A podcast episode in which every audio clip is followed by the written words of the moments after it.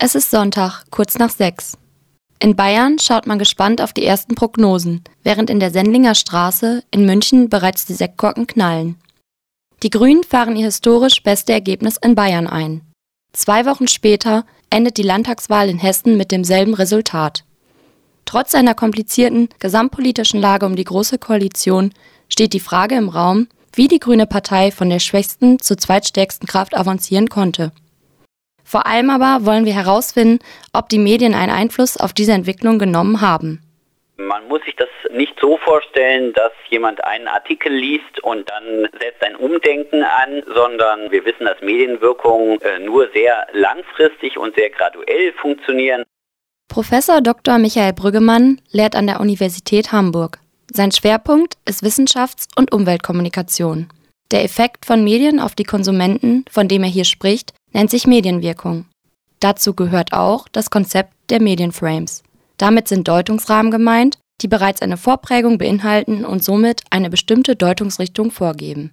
Wenn ich mein Leben lang äh, Medien konsumiert habe, dann prägt das schon mein Weltbild, aber das ist keine so unmittelbare äh, Wirkungsbeziehung. Und insofern ist es auch so, dass Umweltjournalismus in der Summe, wenn er gemacht wird, schon die Gesellschaft verändert, die Aufmerksamkeit auf Missstände hinlenken kann, aber nicht ein einzelner Artikel. Im Raum steht die Frage, inwieweit der umweltpolitische Diskurs der vergangenen Wochen unser Bewusstsein für Klimapolitik, das bekanntlich das Aushängeschild der Grünen ist, durch Medienframes bestimmt. Das aktuelle Beispiel Hambacher Forst bietet eine gute Anregung für diese Diskussion. Also ich denke sicherlich, dass der Hambacher Forst und die Proteste darum alleine nicht gereicht hätten, um Wahlergebnisse zu beeinflussen. Es kommen eben verschiedene Sachen zusammen. Mit diesem heißen Sommer und zusammen mit der Unbeliebtheit der Regierung in Berlin hat das tatsächlich dazu geführt, dass die Grünen diese Wahlergebnisse einfahren konnten in Bayern und Hessen. Zurückhaltender äußert sich der Journalist Joachim Wille. Ob jetzt so was wie, wie Hambach da mitspielt, bin ich nicht so ganz sicher. Es wird natürlich schon mittragen, dass der Journalismus darüber natürlich logischerweise berichten muss, wenn das das Hauptthema von den Leuten ist, dass dann auch was mit überkommt. Aber ich würde den Einfluss mal nicht für so sehr groß benennen. Ich glaube, es wird überlagert von solchen Konflikten wie in der GroKo zwischen Seehofer und Merkel und solche Geschichten. Das hat leider dann mehr Einfluss als so die reinen Sachthemen. Joachim Wille ist langjähriger Autor für die Frankfurter Rundschau und insbesondere als Umweltjournalist tätig, wie etwa als Chefredakteur beim Online-Magazin Klimareporter. Als Wegbereiter des Umweltjournalismus erhielt er das Bundesverdienstkreuz. Umweltjournalismus alleine reicht also nicht aus, um Wahlergebnisse zu verändern. Doch wie der Hambacher Forst zeigt, bewegt das Thema Umwelt die Menschen. Ein Thema, das polarisiert, in diesem Fall sehr plastisch, David gegen Goliath.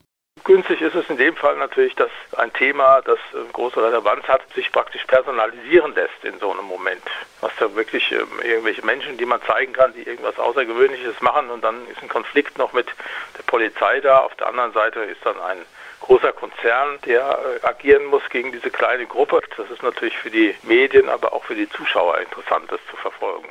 Schaut man in die Zeitungen der 80er und 90er Jahre, findet man noch das Ressort Umwelt. Heute ist das die Ausnahme. Ein Fehler? Inzwischen ist es so vielfältig, es hat so viele Aspekte, dass man das nicht mehr so konzentrieren sollte, sondern es muss eigentlich durch alle Ressorts durchgehen. Das hat einen politischen Teil, es hat einen wirtschaftlichen Teil, es gehört in die Wissenschaft, ist auch was, was Lebensstile angeht, kann auch eben auf Wochenendteilen stattfinden, das finde ich am besten eigentlich. Der Stellenwert des Umweltjournalismus darf also noch wachsen. Obwohl wir die Frage des Umweltframes nicht immer klar beantworten können, steht fest, dass der Umweltjournalismus ein wichtiges gesellschaftliches Gut darstellt. Es gilt noch einige Missstände aufzuklären. Michael Brüggemann, Professor für Wissenschafts- und Umweltkommunikation, sieht hier noch deutliche Diskrepanzen.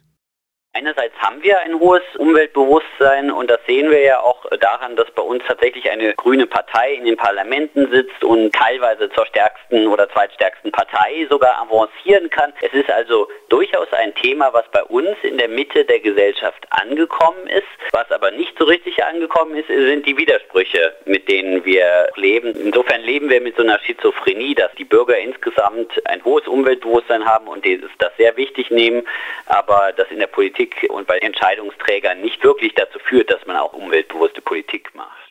Also wenn mal was ganz Großes passiert, wie Fukushima oder so, dann hat man schon eine längere Zeit eine Aufmerksamkeit, die da ist. Das ist in Hambach so ähnlich. Also es gibt immer diese Wellenbewegungen da. Mir wäre es lieber, es gäbe sie nicht, sondern es wäre insgesamt so ein Interesse da, aber es ist halt nicht so einfach. Ergänzt der Umweltjournalist Joachim Wille. Es ist noch viel zu tun.